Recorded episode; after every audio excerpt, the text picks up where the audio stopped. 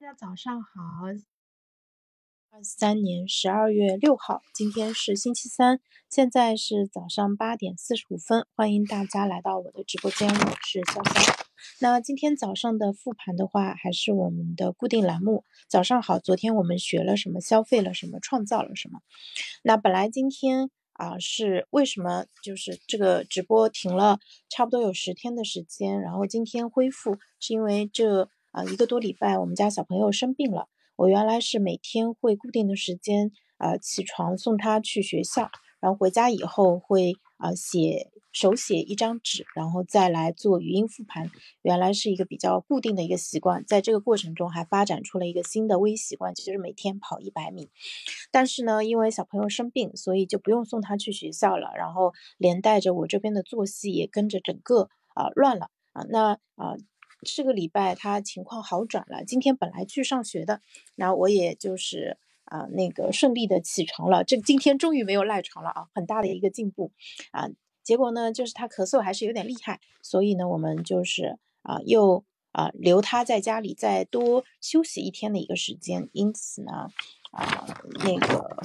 啊，所以就是跟之前还是会有一点点不一样吧。然后为什么说这些？呃，我自己的私事跟大家听上去关系不是很大，就是大家有没有发现，就是我们原像我原来呃树立的一些习惯，其实呢，它是建立在一些呃肯定会发生的事情，比如说小朋友每天都会上学，那他上他上学我就送他上学，然后送他送完他回来路上我就可以跑步，回到家我就可以写字，然后可以啊。开分享，那这个是一连串的一个事情，啊，它就像是一个自动运行的一个系统。但如果它的第一步卡住了，那后面可能啊，后面这一连串的事件它都会被打乱，以至于就没有办法正常的进行啊。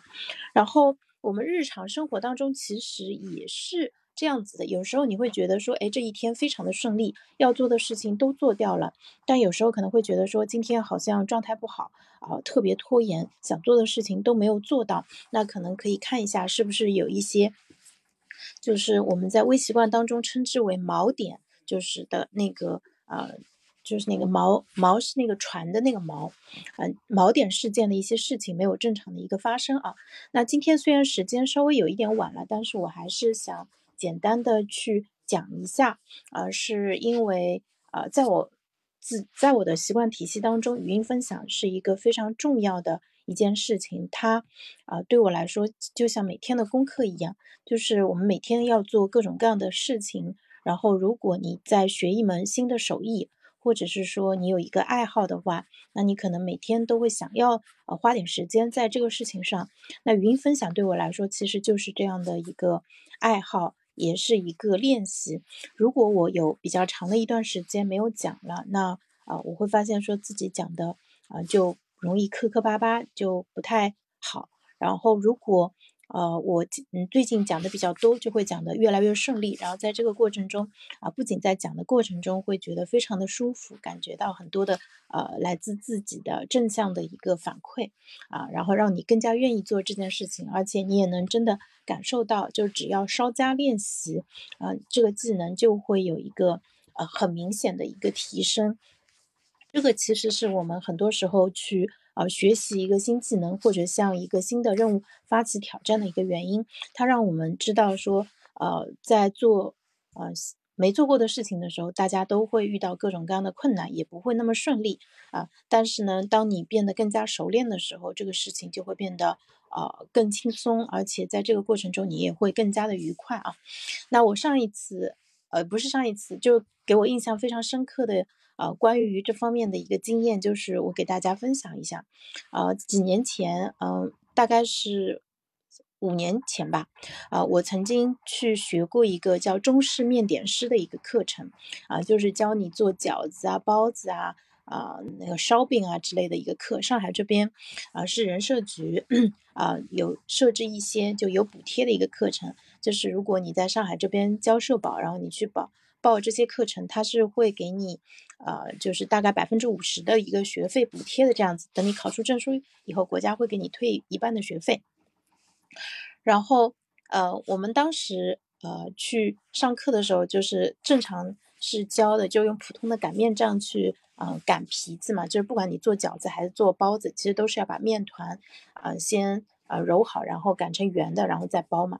然后呢，老师说，哎，我们附赠你们一个东西，啊，就是叫橄榄杖。橄榄杖呢是一个小小的竹棍子，然后它是中间。呃，粗两头细的橄榄形的，所以叫橄榄杖。橄榄杖它是两根棍子，然后呢，你把它们放在你的手心里面，就是你通过去搓这个两根橄榄杖，能够把皮子给擀圆。然后那个这个它不是考试的一个项目，就老师只是顺带便教了一下，我们大概就练了呃十几分钟的一个时间。然后一开始你就会觉得天哪，这怎么可能能做到呢？感觉这个完全是 mission impossible 的啊。然后但是大概大概。就是照着老师的手法在那边搓啊搓搓啊搓，就过了大概半个小时不到的时间，居然能够像模像样的搓出圆圆的皮子来了。当时我内心有一种非常强烈的感动，就是有种那种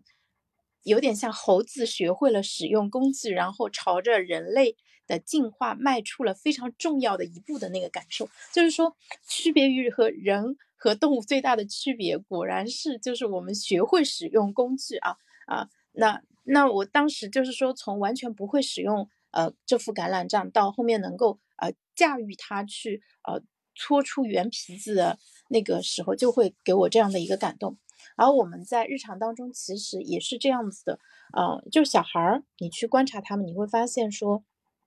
他们很多时候会有畏难情绪。比如说我们孩子现在嗯读幼儿园嘛，他认识很多字。然后呢，呃，如果是他比较熟的东西，他做起来非常的快，他很喜欢，对吧？他会读给你听。但是如果是在如果是没有读过的内容，比如我最近让他读《三字经》，啊，他前面几个字还认识，他愿意念，到后面我说这个你来念，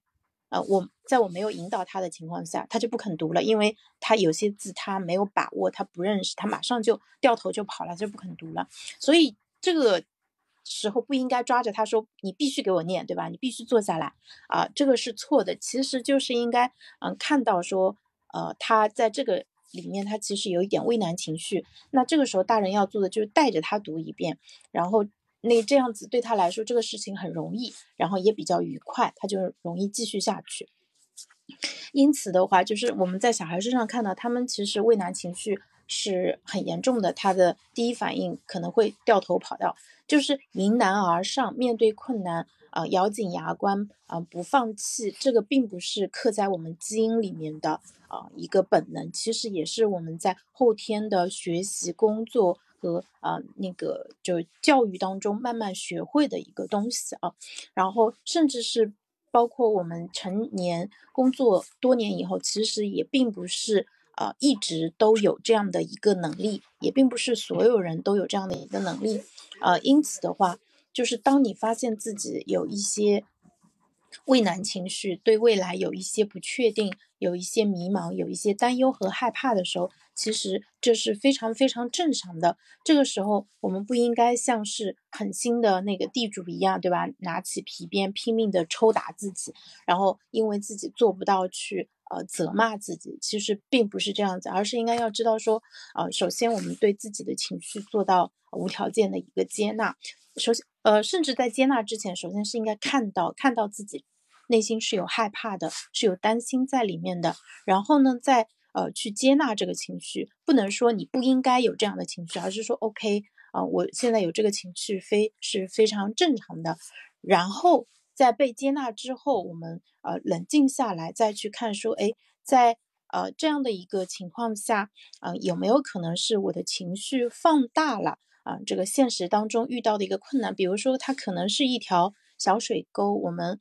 其实虽然有一点点难度，但其实是可以迈过去的，但是我们却把它想象成了一条汪洋大海，觉得自己肯定会淹死在里面的。啊，我觉得啊，这个时候我们就能更加冷静的去评估这个问题了。然后呢，我们可以动用自己的聪明才智去啊设计一些，啊，做一些实验也好，或者是说做一些假设和验证，然后去看看这个问题，对，探探它的深浅，它到底有多难呃，以及说我们是不是可以啊，就搭一些脚手架啊，或者说。呃，请一些外援啊，来帮助自己去啊，把这个问题一起来解决掉啊。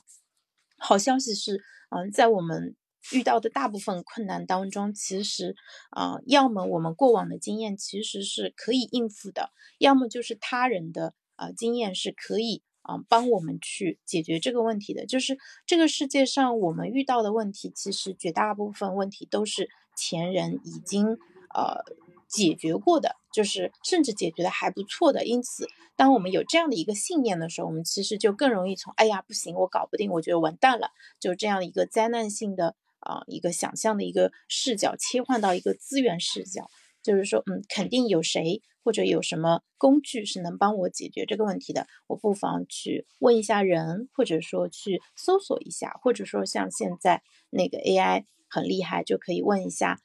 文心一言啊之类的大模型，对吧？有没有什么建议可以给到你？哪怕他给你的建议并不是最好的，但是呢，你可以再给。把他给你的东西作为一个基础，然后对它进行一个优化，然后后面你就可以去进行啊，去去呃着手去解决这个问题了。而啊，在我们动手去啊解决这个问题的当中的过程中，其实啊我们也是比较容易获得一些啊比较愉快的体验的。这个就跟啊我们认真做事情它带来的那个自主啊那个。效能还有连接，呃，这种那个这个这个这个叫自我决定论的这三个方面有关系。还有的话，就是可能在这个过程中也容易产生一种心流的体验，而且你还会觉得说自己有一种指哪打哪的这样的一种快乐啊。呃，因此的话，就是昨天晚上我跟张老师。呃，在聊怎么样做年终复盘嘛？他其实提到了非常重要的一个点，就是情绪。那其实张老师几乎每次直播的时候都会讲到情绪。他讲到我们其实会，呃，因为我们的经历，我们日常会产生各种各样的情绪啊。然后我们在处理这些情绪上，其实花了很多的一个时间，甚至有时候可能因为呃情绪啊出现了一些比较大的波动，导致于你后面。啊，你正常的工作生活都会受到很大的影响。那这话听上去好像平平无奇啊，这个不就是是这样子吗？好像没有什么特别的。但是我们仔细一想，其实确实是，比如说你可能呃今天因为某一件事情你特别开心啊，太开心了，对吧？就是忍不住要跟很多人去分享这个好消息，那有可能会不会影响？嗯。该做的一些事情，对吧？这个情绪太过高亢，其实也是会影响发挥的啊。然后呢，情绪很低落，或者说很焦虑、很难过，然后遇到一个坎儿，怎么都过不去，然后这个时候就容易，嗯，那个自我攻击，或者说去呃向别人啊去发泄啊之类的。就是当我们，你你就是张老师说的这句话的话，就当他点醒我的时候，我真的意识到，其实我们很多时候呃效率。没有达到自己想象中的那么高，其实很多时候是因为受到了情绪的影响。如果我的情绪是处在一个比较平稳的、比较适合工作的一个状态，那好像这一天确实可以有更多的一个产出啊。因此，我们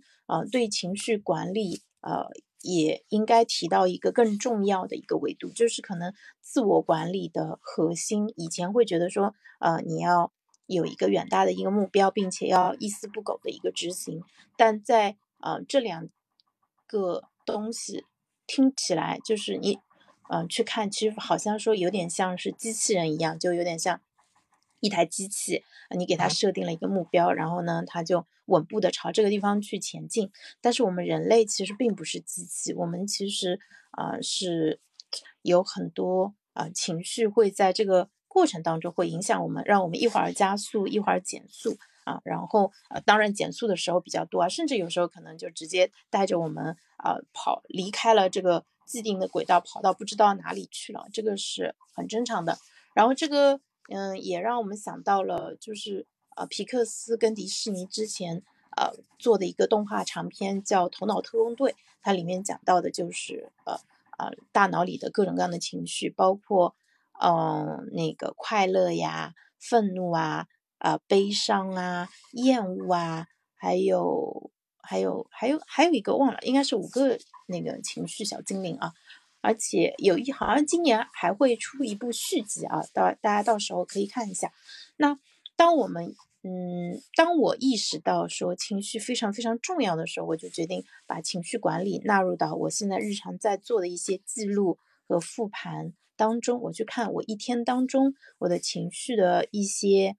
嗯变化吧，就是呃或者说我哪怕不去看趋势，我至少能够啊在那个当下能够啊尽可能的去。呃，看到自己的一个情绪，都如果没有什么特别需要注意的地方，那就没有问题。但是当情绪出现大的波动的时候啊，是否可以去让这个情绪回归到一个平静的一个状态啊？然后呢，